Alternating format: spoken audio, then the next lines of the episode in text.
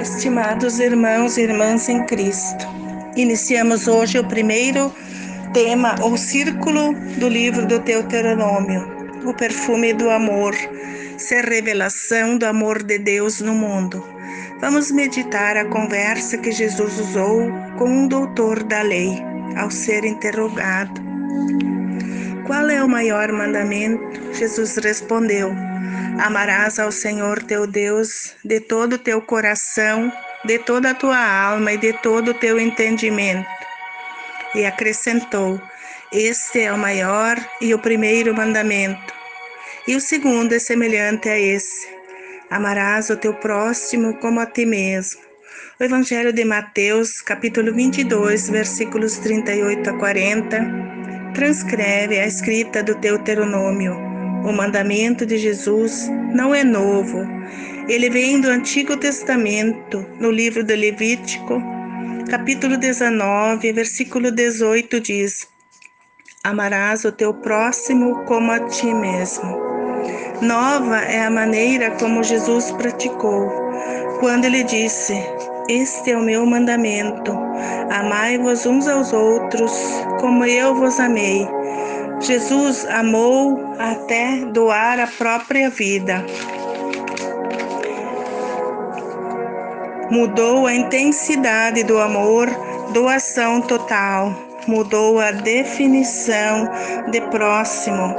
Não é só a pessoa da família, mas todos aqueles com quem eu me aproximo, romanos, samaritanos, a mulher de Tiro e Sidônia tudo aquilo que quereis que os outros te façam, fazei-o a eles, pois esta é a lei dos profetas.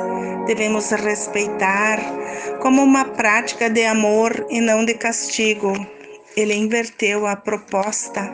O que não quero para mim, não posso fazer ao outro. O respeito parte de mim, porque pela lei de Jesus a pessoa vai retribuir da mesma forma. A primeira janela que vamos olhar hoje, Deus resgatou o povo da escravidão do Egito por amor e para manter a promessa que jurou aos antepassados.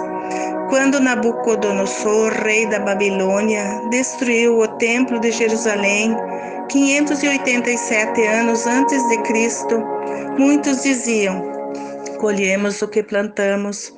Nós rompemos com Deus e agora Ele rompeu conosco. O povo dizia que Deus os havia abandonado. O Senhor se esqueceu de nós.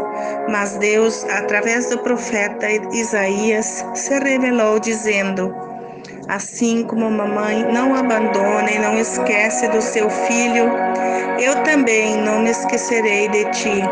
Eu te tatuei na palma da minha mão com a ajuda dos profetas, eu te tirei daquela escuridão do cativeiro. Com essa mensagem, a fé foi renovada no amor de Deus e fez o povo superar o desânimo e ter esperança.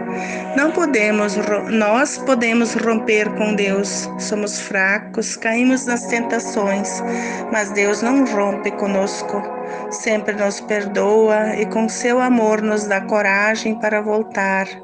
Ele diz: Eu te amei com amor eterno, por isso conservei o meu amor por ti. O apóstolo Paulo confirma: vivam no amor, assim como Cristo nos amou e se entregou por nós como oferta e vítima, como perfume agradável. O povo de Deus descobriu no cativeiro que sua missão não é ser superior aos outros povos, mas sim ser servidor, cuja missão é revelar o amor de Deus, difundir o perfume de Deus, ser luz nas nações. Diante de Deus, ser perfume de Cristo entre aqueles que se salvam e os que se perdem. Na história do povo de Deus, houveram períodos onde o medo e o castigo prevalecia sobre a vontade de servir com amor. Medo ou castigo é a maneira imperfeita de observar a lei de Deus. O verdadeiro amor joga fora o medo. Quem sente medo ainda não está realizado no amor. Que todos nós possamos, de fato, vivenciar com esperança e fé o círculo do perfume do amor de Deus em nossa vida e obter a força que supera o medo diante de tantas dificuldades.